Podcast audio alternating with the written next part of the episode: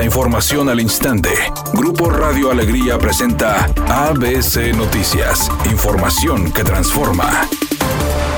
¿Qué tal? Muy buenas tardes, esta es la información. Este martes 22 de noviembre se tiene contemplado que el Comité Técnico de Operación de Obras Hídricas de la Comisión Nacional del Agua celebre la sesión semanal donde se podría informar el volumen de agua que se debe trasvasar de Nuevo León a Tamaulipas. Ante este panorama, el Comité de la Conagua debe determinar hoy o más tardar el próximo 28 de noviembre el volumen de agua que se enviará de la presa El Cuchillo a la Marte R. Gómez para el distrito de riego 026 de Tamaulipas, donde se cultivan más de 69 mil hectáreas. Sin embargo, fuentes de la Conagua han señalado que tras la reciente crisis hídrica que sufrió la entidad, el trasvase a la presa Marte R. Gómez sería recortado, pese a que tras el forcejeo político, el envío de agua es un hecho, derivado de las condiciones atípicas en la entidad, se contempla que sea una cantidad menor a la que se indica en el convenio establecido desde 1996.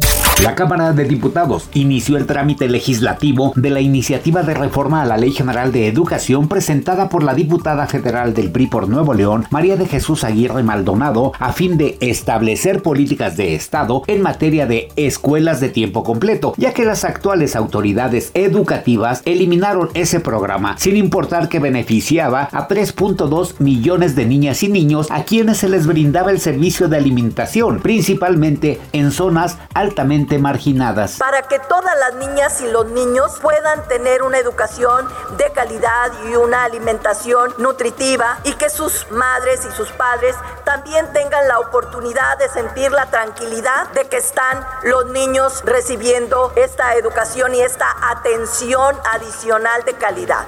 Editorial ABC con Eduardo Garza. La política es el arte de convencer, negociar, buscar mejor calidad de vida para los ciudadanos, generar valor social. La política en esencia son muchas cosas positivas, pero los políticos son todo lo contrario. Cada uno antepone sus intereses personales, se cambian de partido político y de ideología como cambiar de calcetines. Que al cabo el pueblo que se aguante. Primero sus intereses, esos son nuestros políticos, que no se ponen de acuerdo ni siquiera para nombrar un fiscal. Como decía una vieja amiga, la prima Huicha, ya pónganse a jalar.